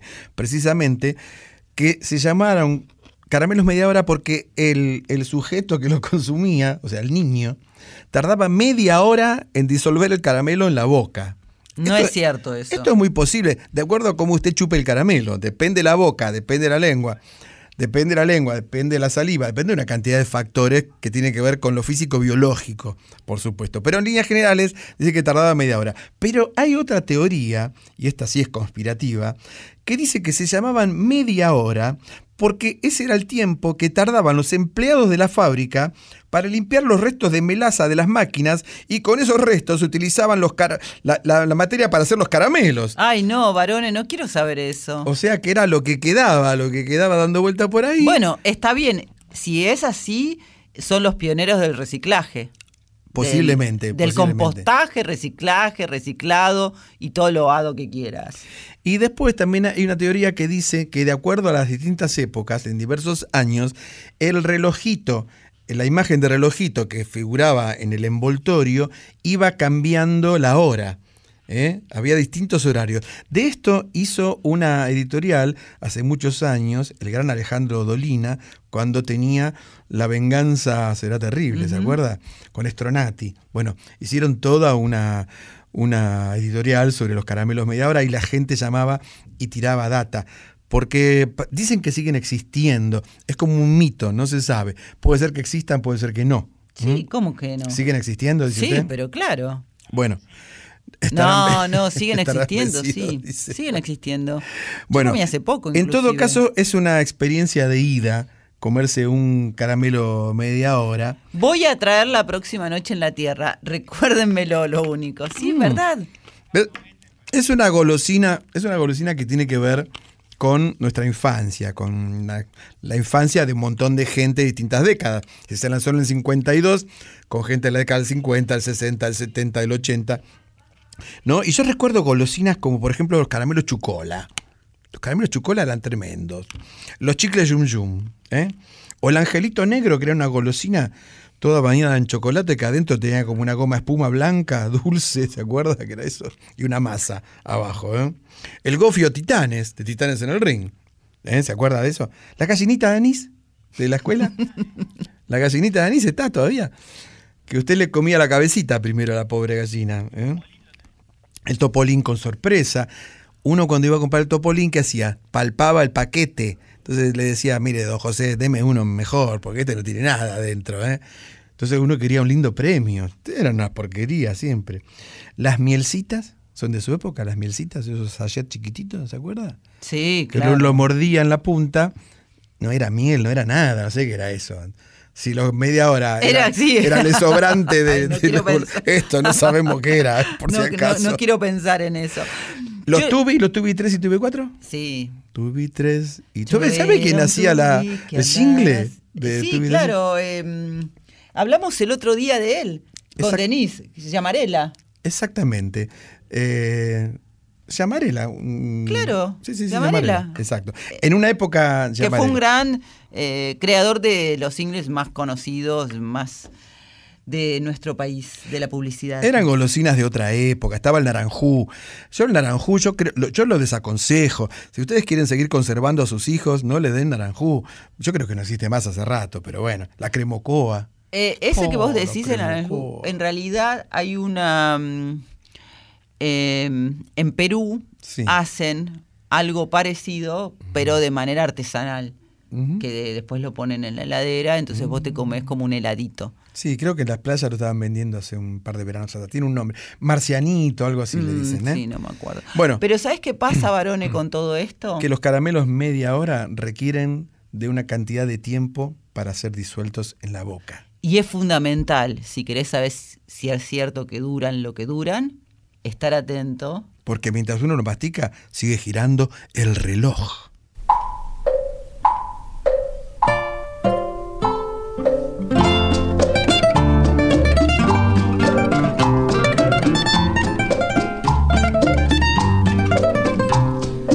reloj, no marques la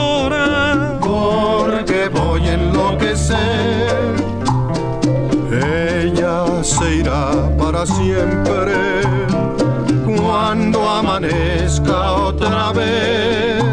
No más nos queda esta noche para vivir nuestro amor. Y tu tic-tac me recuerda mi irremediable dolor.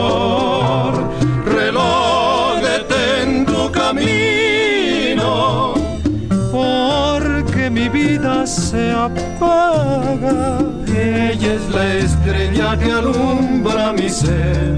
Yo sin su amor no soy nada. Detén el tiempo en tus manos. Haz esta noche perpetua para que nunca se vaya de mí, para que nunca amanezca.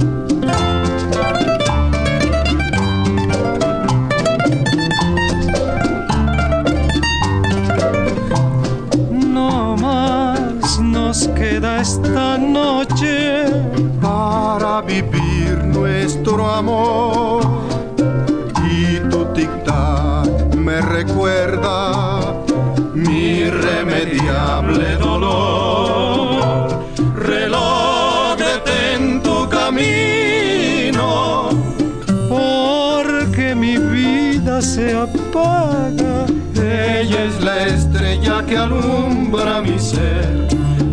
Sin su amor no soy nada. Detén el tiempo en tus manos.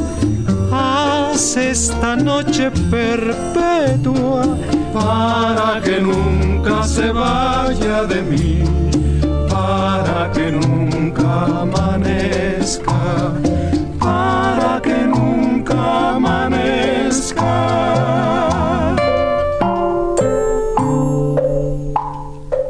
Estábamos escuchando al gran trío Los Panchos haciendo el reloj. Hay que estar atentos, como decía antes. Si vos querés saber que lo que te cuentan para que no te vendan gato por liebre es cierto y depende de tu reloj, tenés la posibilidad de corroborarlo. Yo no puedo perdí el reloj el otro día, ¿puedes creer? ¿En serio? Sí, no, tengo una amargura, te tengo que contar, porque yo tengo la costumbre de sacarme el reloj y ponerlo arriba de las mesas. Sí. De la gente, de las mesas de la gente. De, de la mesa donde esté. Señor, ¿le puedo dejar mi reloj un rato? Acá lo, lo hacía siempre, ay, mi reloj querido. Y el otro día estuve en un bar, apoyo el reloj en la mesa y bueno, y para mí hubo una mano mágica. Y sí. Y se le llevó. Pero usted también es medio pajuerana, ¿eh?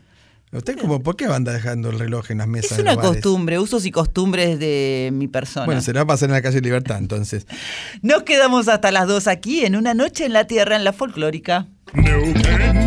Kimei, Kimei, no Ken,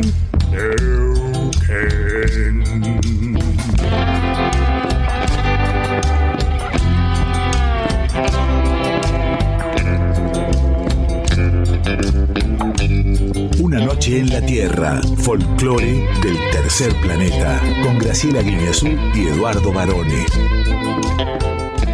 Llega Yo Soy, la sección que le dedica una noche en la Tierra a los artistas emergentes. ¿Sabe quién viene hoy? ¿Quién viene, varones? Ya se lo digo, pero primero... Yo soy.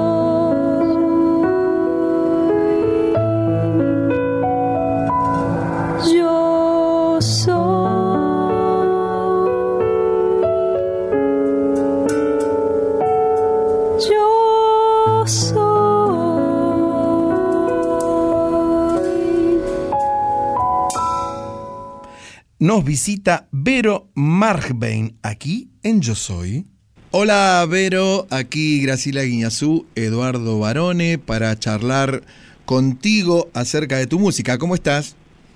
Hola, ¿qué tal? ¿Cómo andan? Y saludos a toda la gente que está escuchando.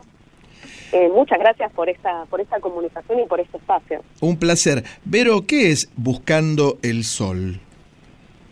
Buscando el sol, eh, para mí es eh, como una semilla eh, que necesita, que está metida en la oscuridad y necesita de, de la luz para ir creciendo y, y saber hacia dónde ir, ¿no? Es como una, diría que es como una declaración de principios.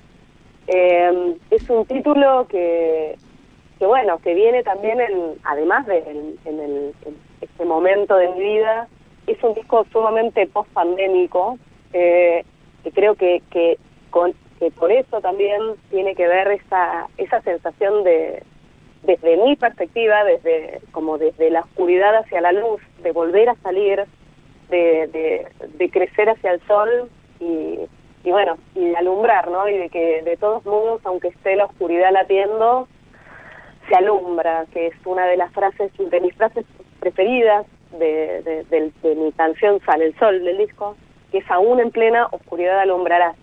Pero es muy, es, es muy loco, ¿no? Cómo los sentidos van y vienen, eh, porque mm, preguntándole a la, a la gente en redes de que cuál es el significado de Buscando el Sol, me han devuelto cosas como mucho más optimistas de lo que de lo que en realidad de cuál era mi, mi postura inicial no y, y este poder de transformación porque realmente también escuchando a la gente de cómo lo, lo interpreta y de cómo le llega buscando el sol desde un lugar totalmente optimista de estar en el sol hacia el sol no que desde mí era más estar en la oscuridad hacia la luz y realmente que es la transformación, eh, digamos, una vez que ya está este disco y que lo escucho y que, y que realmente lo siento más luminoso que oscuro, me doy cuenta el poder del arte para transformar no solo al mundo, sino a una misma, ¿no?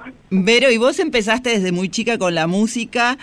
El folclore fue el que te abrió el camino, pero en realidad podemos decir que vos traspasás los límites del folclore tradicional y vas en una búsqueda muy interesante porque además abordás la música desde sos violinista, cantante, compositora, docente, es decir, muchas cosas. Sí, en realidad, mi, o sea, mi cuna, la, la cuna que me, me albergó en la niñez y en la adolescencia fue el rock nacional. Y, em, y bueno, luego de eso empecé a tocar el violín un poquito después. Primero estaba con la guitarra y con mis canciones y más con un tinte más como rockero, ¿no? Em, y enseguida, hacia mis 20 años, apareció el violín y empecé a tocar tango. El tango también me acompañaba bastante, no tanto el folclore. Y em, hubo una ocasión donde me, me echaron de manera muy injusta de la orquesta típica donde estaba tocando, donde trabajaba. Y fue como que ahí sentí que el folclore me abrazó. En un fin de semana me compré un montón de discos de folclore y fue como fui como una exiliada, digamos, al folclore hacia mis 20, 20 y picos. Eh, y realmente lo que encontré ahí, desde ahí fue nada, estoy súper agradecida, digamos, con ese movimiento porque, porque encontré este camino que vengo haciendo hace casi 20 años ya, eh, más bien en el folclore, que me ha llevado a, Santiago Profundo, al, al monte adentro, cuna de, de violineros, de Sixto Palavecino, donde he hecho muchos recorridos, donde he aprendido un montón. Y como siempre las vueltas de, de la vida enseguida, no, no, no tardó en llegar esta, esta cuestión de, eh, digamos, en una época era como algo agradable que te digan, no tocas como porteña. Bueno, también decían no tocas como mujer, ¿no? Eh, pero no tocas como porteña. Y había algo ahí que hacía, parecía que era un cumplido, pero era un poco raro. El, esa, algo hacía un poco de ruido. Y así es que con mis compañeros de Correntada, que es esta, este grupo que tengo hace más de 18 años, eh, empezamos a pensar y, y hacer mucho mm, mucha reflexión y, y- mucha búsqueda al respecto de, de lo que es nuestra identidad musical, de lo que es nuestra identidad como personas que vivimos casi toda la vida o, gran parte del tiempo en Buenos Aires eh, y lo que es este paisaje nuestro, que, que es estar mirando lleno de gente hacia afuera, pero a la vez sentirse por ahí como un fantasma o estar un poco más en soledad, ¿no? Mm. Mirar, buscar un paisaje y ver edificios, bueno, eh, que cueste ver el cielo, un montón de cosas, y cómo eso fue convirtiéndose cada vez más en música más personal y música que, que resuena más con nuestra propia identidad.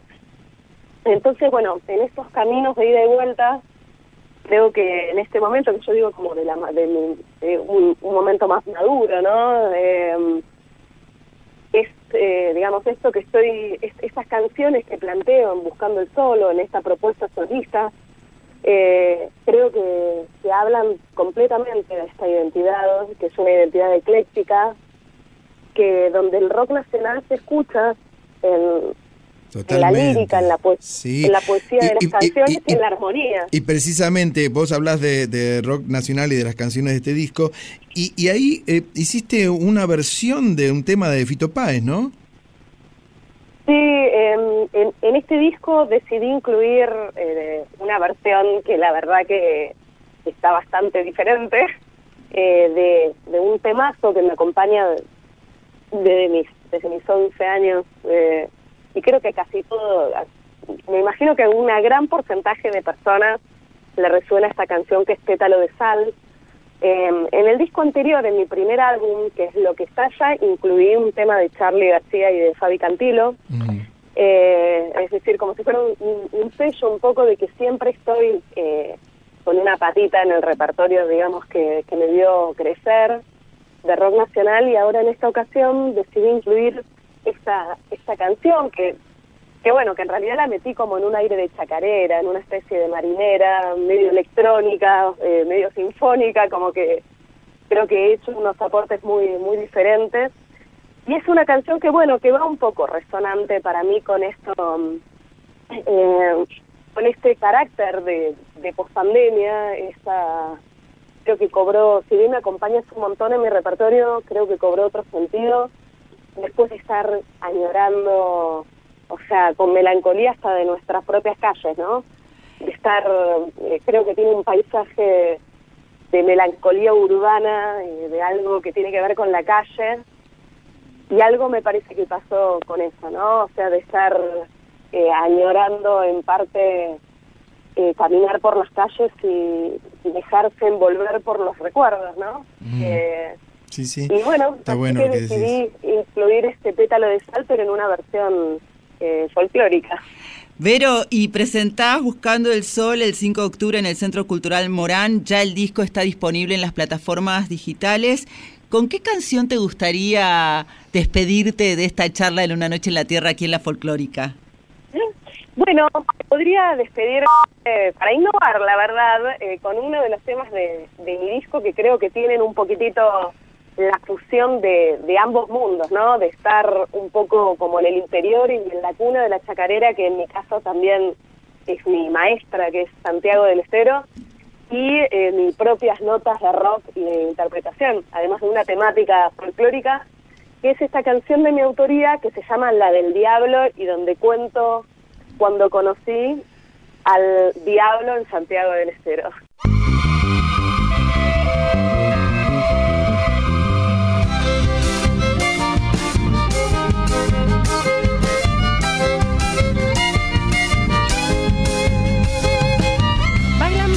Chacarera, ligero guiño al pasar. Mirada de vidrio grueso me quiere tentar.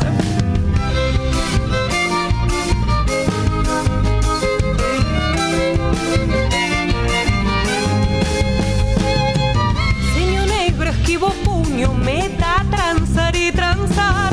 Nuestro invisible contrato me quiere tentar.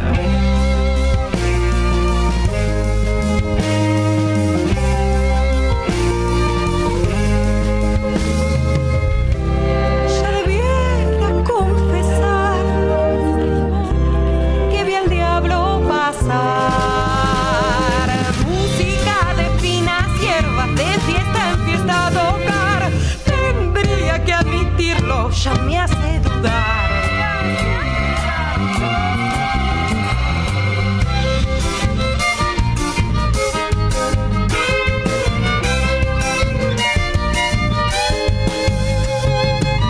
Suena su violín plateado, brilla con dulce cantar. Ofrece toda su magia, me invita a pasar.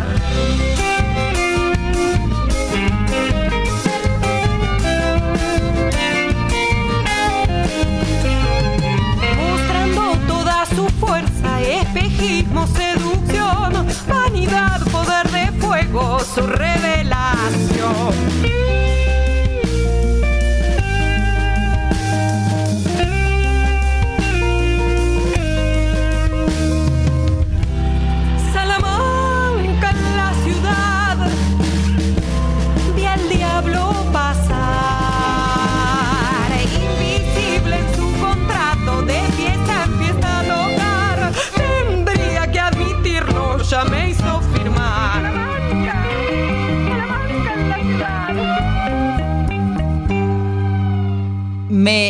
Esta canción que eligió Vero, la del Diablo. Es muy potente, tiene un folclore diferente, pero con una fuerza casi te diría sobrenatural. Sí, ella va a estar presentando su segundo álbum, Buscando el Sol, en donde refuerza su identidad urbana y ecléctica e incorpora programaciones electrónicas, violines sacheros y de técnica clásica y también explora los límites del folclore. Porque como nos contaba Vero, eh, que en realidad ella empezó escuchando rock, pero en su familia la raíz folclórica estuvo siempre presente. Ella es violinista, cantante, compositora, productora, docente y licenciada en música argentina, con lo cual tiene como unos pergaminos, un contenido detrás de, de sus proyectos muy importante. Es verdad, porque la música de Vero propone una cierta visión urbana, pero también feminista del folclore argentino, ¿eh? como lo que se viene, digamos.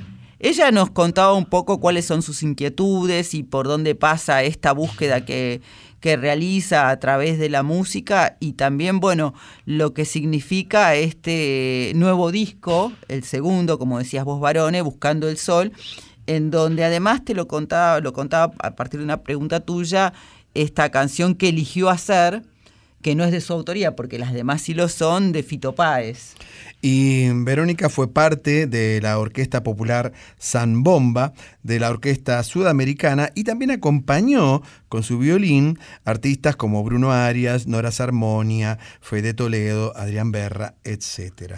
Presenta a Vero Buscando el Sol el 5 de octubre en Cultural Morán, que queda en Pedro Morán, 2147 en la Ciudad Autónoma de Buenos Aires. Y estábamos escuchando su canción La del Diablo.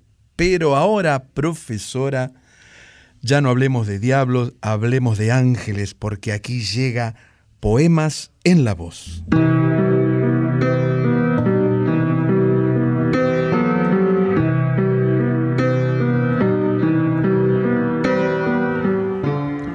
Hoy no me olvides del poeta Rafael Oteriño.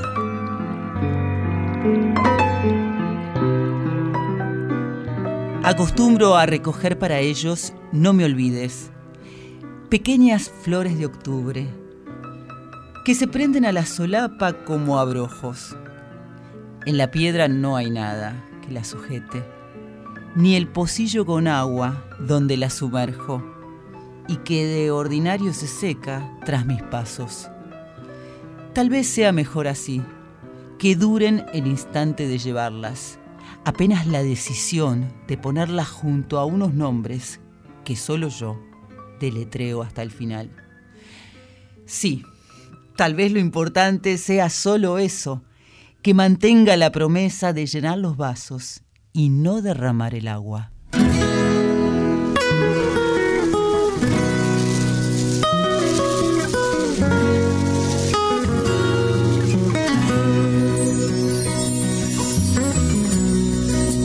Comenzó a sonreír lentamente, sin pensar el porqué ni el motivo. Un aroma de amor de repente acelera en su sangre el latido. En la jaula del pecho candente, un rumor de caricias crecía. Y en los ojos el sol de un romance le devuelve el sentido a sus días.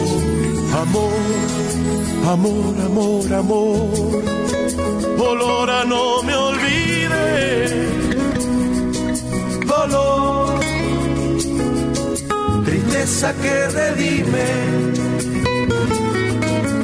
Amor, amor, amor, amor.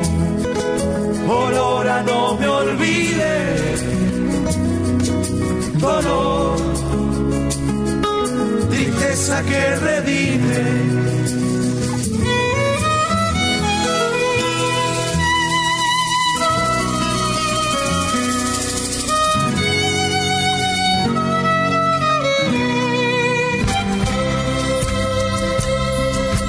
Esperanza le estalla en el pecho, inundando de luz el camino, y unos ojos le marcan el rumbo donde yacen los sueños perdidos.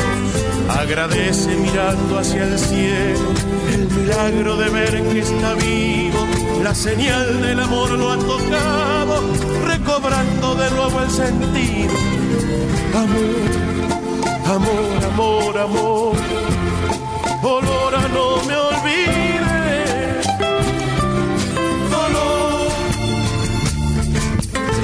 Que redime. Amor, amor, amor, amor. Olor no me olvides. Dolor, tristeza que redime.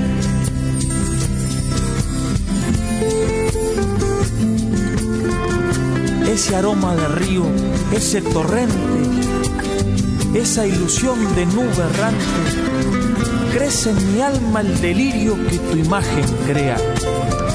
Mi puro amor, mi fuego consentido, arroja luz para mi corazón herido. Amor, amor, amor, amor. Olor a no me olvides. Dolor, tristeza que Amor, amor, amor, amor. Olor a no me olvides. Dolor, tristeza que redime. Estábamos escuchando a los Colorados haciendo Olor a No Me Olvides. Qué lindo poema el de Rafael Oteriño, profe. Rafael Otoriño está en este momento en boca de todos, quiero decir, porque hace muy poquito eh, ha ganado el premio Damaso Alonso de la Academia Hispanoamericana de Buenas Letras de Madrid. Este platense, que además no solamente es escritor y poeta, sino que es muchas cosas, ha tenido otras actividades y es mm, estudió letras, estudió derecho, actualmente es profesor de la universidad, ha enseñado derecho también en Mar del Plata y es miembro de la Academia Argentina de Letras. A mí es un poeta que me parece interesante porque aborda la poesía desde otro lugar. Yo estudié letras, pero no terminé. Llegué hasta la M. Bueno, eh, realmente es muy, muy, muy interesante. Oteriño, como miembro de la Academia de Letras, por supuesto, y fue distinguido en el 2020 como personalidad destacada de la cultura en la ciudad autónoma de Buenos Aires. Obtuvo el premio Fondo Nacional de las Artes en el año 67 y el premio Fundación Dupuytren en el 77. ¿eh? Sí, tiene una cantidad enorme de reconocimientos y además, entre otras cosas que hizo, eh, fue juez de la Cámara Civil y Comercial aquí en, en nuestro país, en la Sí. ciudad de Buenos Aires. La verdad es que tiene como una carrera paralela y este premio que lo distingue como poeta me parece importante destacar porque tenemos muy buenos poetas y poetisas jóvenes. Eh, cuando me refiero a jóvenes no tiene una cuestión de edad, sino que lo contemporáneo, a eso me refiero, ¿no? ¿Y qué me decís de los colorados? Sí, le iba a decir que para recitar poemas hay que tener una voz como la suya, una buena voz. Y en este aspecto, el tema de los colorados, Olor a no me olvides, tiene letra y música de otra gran voz argentina, Omar Serazuolo. ¿Mm? Esto, es- este, este tema, esta canción, está incluida en el disco Se Siente de 2013. Los Colorados son los hermanos Fede, Santi y Fran del Castillo, tres eh, tremendas voces vibrando en la misma cuerda, podría decirse. ¿eh? Son oriundos de La Plata también. La canción Olor a No Me Olvides que escuchamos, sí, es verdad, Omar Serazuolo junto a Jorge Mil- Milicota. Milicota. Sí, sí, sí, eh, y lo que te iba a decir es que por ahí, de Omar, por supuesto, una voz tremenda, una voz como del más allá, que quedará siempre en la memoria, porque además gran periodista, gran comunicador de radio. Yo me acuerdo del Tren mejor Fantasma. persona, claro. El Tren Fantasma, que ese fue un programa de radio que hizo un antes y un después en los programas radiales de música, porque no solamente proponía muy buena música del género de rock, de blues, de lo que usted quisiera, sino que además presentaba estrenos.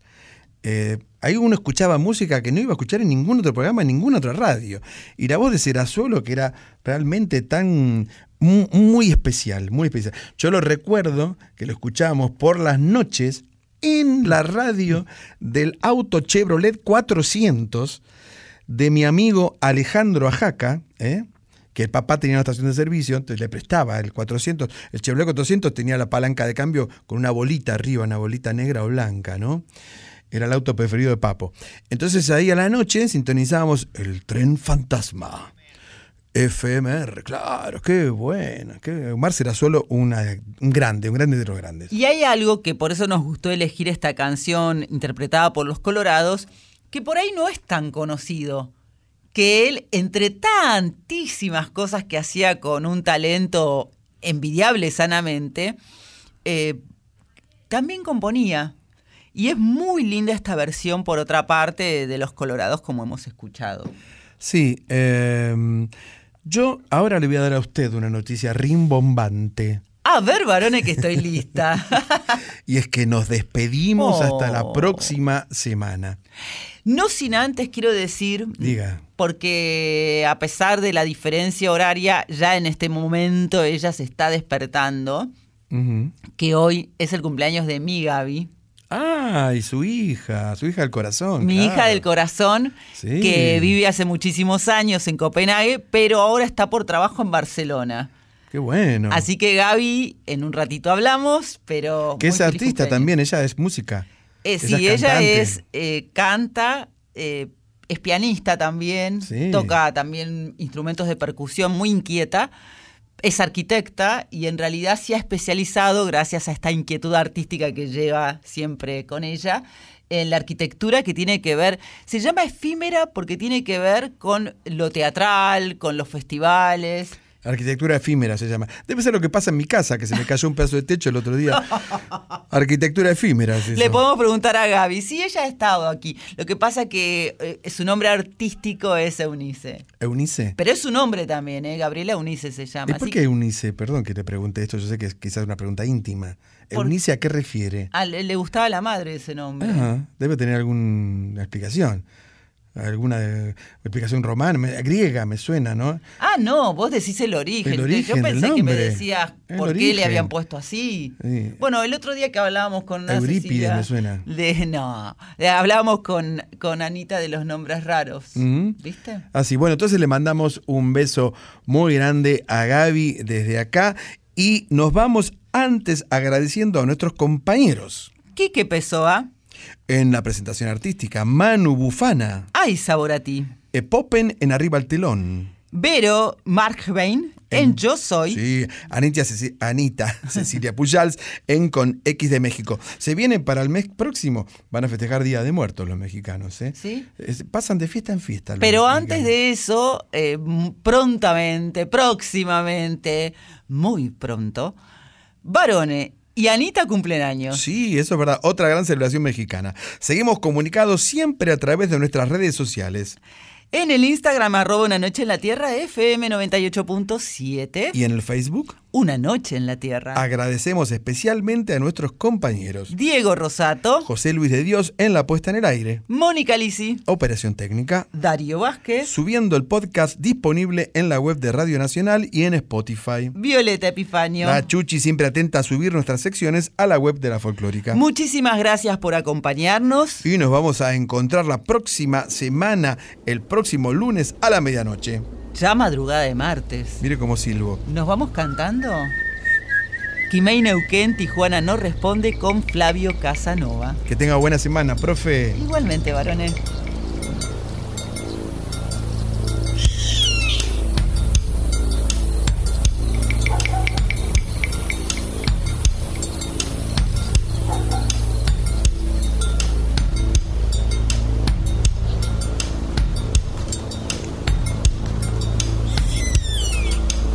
Sol de los arenales, regada en sangre de un bravo saihueque. Grito que está volviendo en su desbocado otro pehuenche.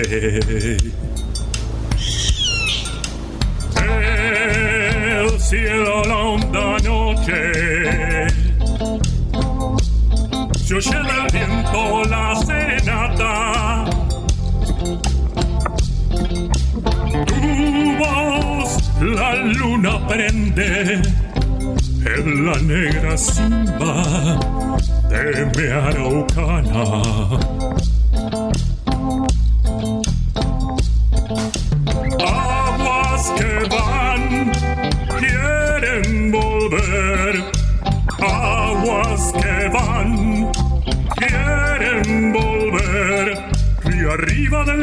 prendido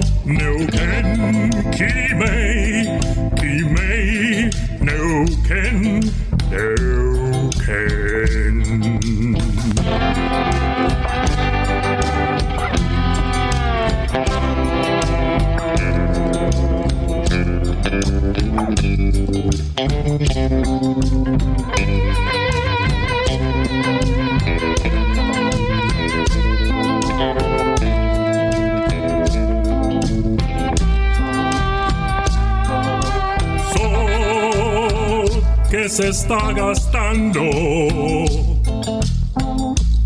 en piedras lajas y turbias corrientes. Beso la sombra india que vuelve crecida de un sueño verde.